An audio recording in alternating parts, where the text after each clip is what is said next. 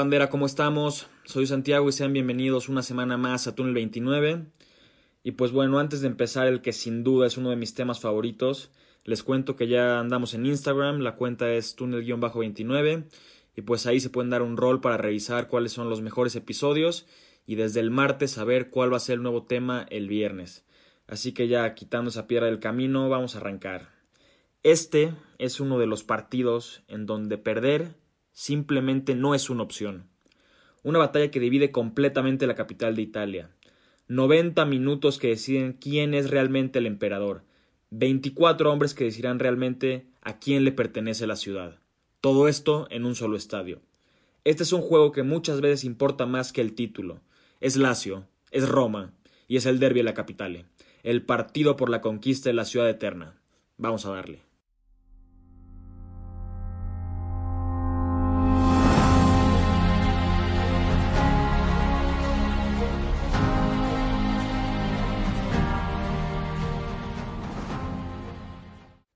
Ahora, poniendo todos los trapitos bajo el sol, hay que decir que soy un fiel aficionado, fiel hincha, seguidor de la Lazio. Eh, es obvio que odio a la Roma y, francamente todo lo que ésta representa. Sin embargo, este juego es mucho más grande que yo y cualquier fanático. Es un partido con una historia tan poderosa y tan rica que todo pasa a segundo plano, así que voy a ser lo más imparcial posible.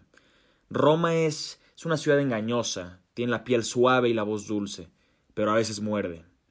Quien desee ver los colmillos de la fiera no tiene más que acercarse al Estadio Olímpico en una jornada de derby. Un partido Lazio-Roma constituye una experiencia que va mucho más allá del fútbol. La extraordinaria carga emocional de un derby no se debe tan solo al clamor y a las coreografías. La sensación de riesgo, la conciencia de vivir un momento peligroso forman parte fundamental de esta aventura. La capital italiana vive de manera muy intensa el derby de la ciudad dos equipos, dos aficiones que mantienen una ferviente rivalidad que va más allá de lo estrictamente deportivo. El derby de la capitale viene marcado por la exaltación del numeroso público que tradicionalmente abarrota las gradas, la emoción, la tensión y la violencia vienen con el juego. La Sociedad Sportiva Lazio, institución deportiva romana creada el 9 de enero del año 1900 por nueve atletas romanos, no era solo un equipo de fútbol, era un semillero del deporte romano. Se encargaba de llevar atletas a las competencias olímpicas en diferentes disciplinas deportivas.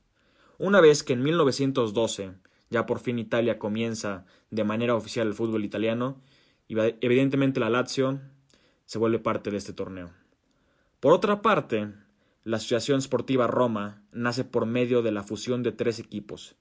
El dictador fascista Benito Mussolini el cual estaba al mando del Estado italiano, tenía la intención de crear un solo equipo en Roma, un equipo tan poderoso que le pudiera competir a los de siempre, a los de arriba, Juve, Milan e Inter.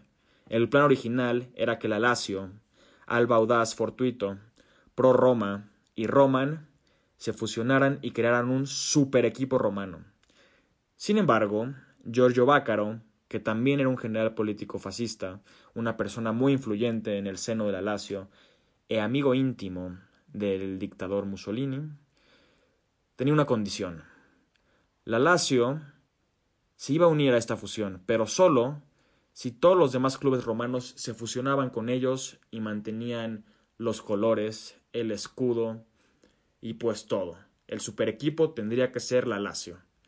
Evidentemente esto no sucedió, le dijeron que, que no iba a pasar, de modo que Lazio continuó como club independiente, ajeno a la fusión entre Alba Fortuito por Roma y Roman, que acabaron por crear al AC Roma.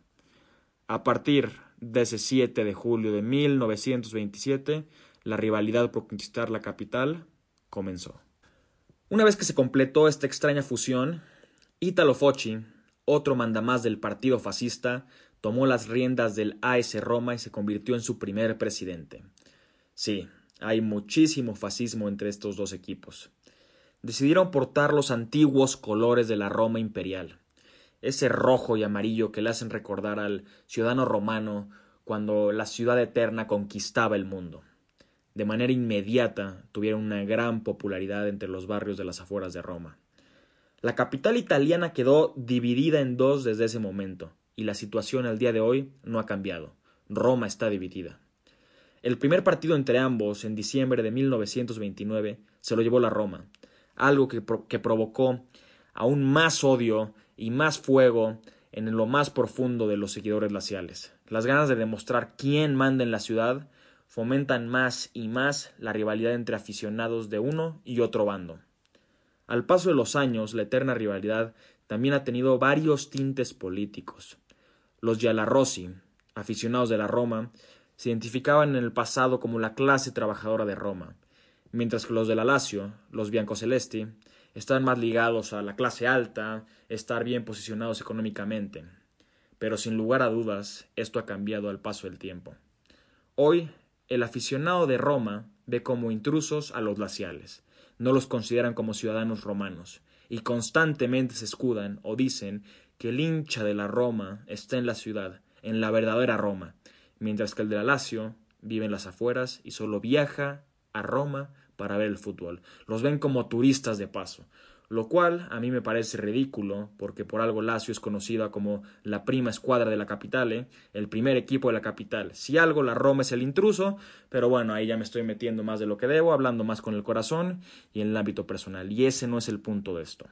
Después de escuchar cómo nacen estos clubes y cómo van evolucionando a través de los años, es evidente, es obvio que este partido tiene muchísimos tintes políticos.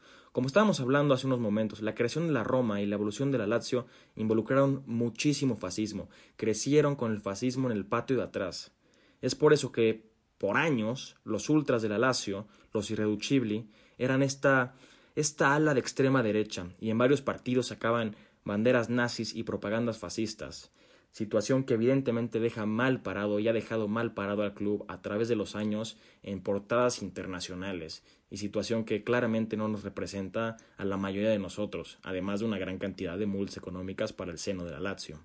Y por otra parte, los fanáticos de la Roma, los Giallarossi, tenían, tenían un ala radical pero inclinada hacia la izquierda, ya que su club, como lo estábamos hablando hace un segundo, fue literalmente creado en el cuarto de Mussolini, por lo que ya habían tenido suficiente fascismo y ultraderecha por un rato. Es esto, es este obscuro pasado que, que genera que el cara a cara sea total el día del clásico, y el hecho de que se escenifique todas las temporadas en el mismo estadio, en el Olímpico de Roma, es simplemente algo brutal, es un extra, es un frente a frente de equipos y de aficiones. Por un lado, en la curva norte, los irreducibles, como le estaba diciendo, y del otro lado, en el otro extremo del rectángulo, en la curva sur, están los de la Rossi y los de la curva sur. Literalmente así se llaman, la curva sur, la curva sur. A lo largo, a lo largo de los derbis de la capital, ¿eh? Han existido sin lugar a dudas situaciones de odio muy bochornosas entre ambas aficiones, y es obvio con lo que estamos diciendo, con todo este pasado político oscuro. Hace no mucho, lamentablemente, los irreducibili llenaron la curva sur de la Roma con estampas de Ana Frank, esta niña judía que todos hemos leído de ella que muere brutalmente en los campos de exterminio nazi. En esta estampa eh, aparecía Ana Frank con el jersey de la Roma y aparecía la leyenda Ana Frank anima a la Roma situación que obviamente nos dejó mal parados nuevamente a nivel internacional y que pues tuvo una multa económica seria y la Serie multó eh, a la afición de la Lazio sin, sin, tener acceso al estadio durante un gran número de partidos. No, no recuerdo bien cuántos fueron, pero fueron un par. Eh, y pues bueno, esta afición, los irreducibles, están conectados directamente con la leyenda lacial, Paolo Dicano, fiel seguidor de la Lazio y pues de algunos ideales fascistas. Y como les digo, él creó los irreducibles. No está simplemente conectado. Él los hizo. Ahora, Dicano. Dicano estuvo mucho tiempo en el ojo del huracán porque festejaba con un saludo romano hacia la grada de la Lazio. Y pues prácticamente el saludo nazi, fascista y romano es el mismo. Es el brazo extendido con la mano en alto. Eh, esta situación le trajo sin lugar a dudas una lluvia de, de críticas y de controversia a su vida pero él siempre lo defendió parado con el pecho en alto diciendo es un saludo romano, no fascista, y estoy orgulloso de ser romano y no voy a parar de hacerlo por esto. Y así, con, e, esa capa y espada, se defendió todo el tiempo por, por, su, por sus polémicos festejos. Y pues bueno, continuando con, con las cosas bochornosas que han pasado entre, entre Roma y Lazio, en, en otro partido, un aficionado de la Roma prendió una bengala, la disparó e impresionantemente esta bengala llega al otro extremo del estadio y le da el ojo le den el ojo a un aficionado de Lazio que pues pierde ese ojo, evidentemente. Eh, Lazio sacó en otro juego una pancarta que decía Auschwitz es vuestra patria y los hornos vuestra casa, situación que evidentemente también trajo problemas a la escuadra lacial. Eh, por otra parte, la afición de la Roma ha sido caracterizada por cantar sin fin de gritos racistas a diferentes jugadores de raza negra de la Lazio. Eh, es, es, un cuento de nunca acabar. Por un, un, año son los de la Lazio, otro año son los de la Roma. Pero pues por suerte la situación ha cambiado o está cambiando un poco por lo menos. El racismo comienza a desaparecer en las entidades romanas y en el, y en el fútbol italiano. Pero dentro de todas estas cosas horribles que les estoy contando y que seguramente los hace pensar que los ultras y los romanos son unos fascistas de mierda, locos de mentes, hay cosas positivas. Eh, estas dos aficiones han hecho cosas muy positivas para el fútbol en general y demuestran lo unidos que son los fanáticos con sus jugadores. En 2007, Gabriel Sandri, de 26 años, quien fuera un aficionado de la Lazio, fue brutalmente asesinado por policías de Arezzo en la zona de Toscana. Cuando Sandri y otros laciales se dirigían a ver el choque entre el Inter de Milán y la Lazio, los reportes indicaron que la policía estaba separando una bronca que se estaba armando en las inmediaciones del estadio y que el arma se disparó accidentalmente y le quitó la vida a Sandri. Sin embargo, los ultras, los ultras de la Lazio, los ultras de la Roma, los ultras de Atalanta, Juventus, Inter, los que quieras, nunca creyeron esta versión y este terrible accidente. Entre comillas, claro, terrible accidente entre comillas.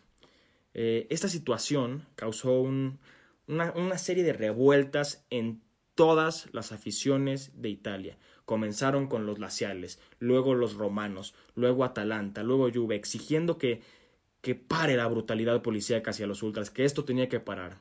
Fue tan duro el mensaje de las aficiones que el fútbol italiano paró una jornada eterna. El velorio de Sandri fue emocionante como triste.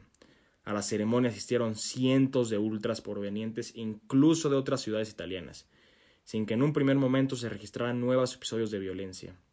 Entre los presentes sobresalió evidentemente la escuadra racial completa, con presidente y todo además de un invitado sorpresa, el capitán de la Roma, el capitán del equipo rival, el capitán de los más odiados, Francesco Totti, quien, destruido y emocionado al mismo tiempo, abrazó, se fundió en un abrazo con los padres de Gabriel Sandri y les dejó saber que estaba para ellos en cualquier aspecto. Un caballero total y fantástico, Francesco Totti, demostrando que la pasión y el odio se queden en la cancha. Es por eso que el día de su último derby, el último derby de Totti, la barra de Lazio, los irreducibles, sacaron una manta que decía: Los enemigos de toda una vida saludan a Francesco Totti. Otro hecho que mostró el poder de los ultras fue sin duda en el derby de la capital de 2004, cuando a medio partido los aficionados se metieron a la cancha y detuvieron el encuentro. Resulta que le estaban prohibiendo los puestos comerciales a, los alrededores del Olímpico y querían dar, querían dar una demostración de fuerza. Así que empezaron a circular la noticia de que la policía había matado a un niño en el exterior del estadio. Un grupo de ultras de la Roma salta al césped, intercepta a Francesco Totti y le cuentan lo que está pasando. Oye, Totti acaban de matar a, a un chavito aquí afuera, fue la policía, tal, tal y tal. Totti consternado se acerca a hablar con los jugadores de la Lazio, con los árbitros y ¿qué pasa? Se acaba el partido. Los ultras pararon el clásico de la capital, el partido más importante y representativo de Italia. Y en realidad todo esto era un montaje. Nunca hubo un niño, nunca hubo una muerte, nunca hubo un policía. Era un montaje para demostrarle a Italia, al sistema y sobre todo a la Serie A el poder y de lo que son capaces los ultras. Y pues bueno, a lo largo de los años han existido impresionantes derbis, derbis de leyenda, derbis de los libros. Eh, la cuenta al día de hoy es favorable para el AS Roma, con 71 victorias, 68 empates y 53 triunfos glaciales. Y la historia de estos juegos nos ha dado icónicas postales que van a vivir por siempre en el mundo del calcio y en el mundo del deporte. ¿Cómo olvidar la selfie de Francesco Totti con la barra de la Roma cuando empató un clásico 2 a 2 ante la Lazio? El 3-1 de Lazio con Dicano como protagonista por su festejo polémico del que acabamos de hablar. El 1 a 5 a favor de la Roma en 2001 con un Montella en plan grande y la Roma estrenando su más reciente scudetto. Sin embargo, en mi opinión, el derby más importante de la historia se lo ha llevado la Lazio.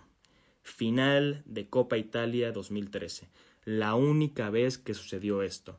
Los biancocelestes se llevaron el encuentro con un gol del ya mítico capitán Lulich cerca del final del partido.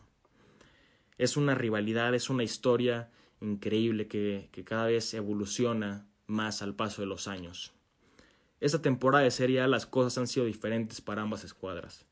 La primera mitad del torneo, el equipo comandado por Simone Inzaghi, la Lazio, estuvo atrás de la Juve constantemente, en una persecución brutal, mientras que Roma estuvo entre el octavo y décimo puesto buscando puestos europeos.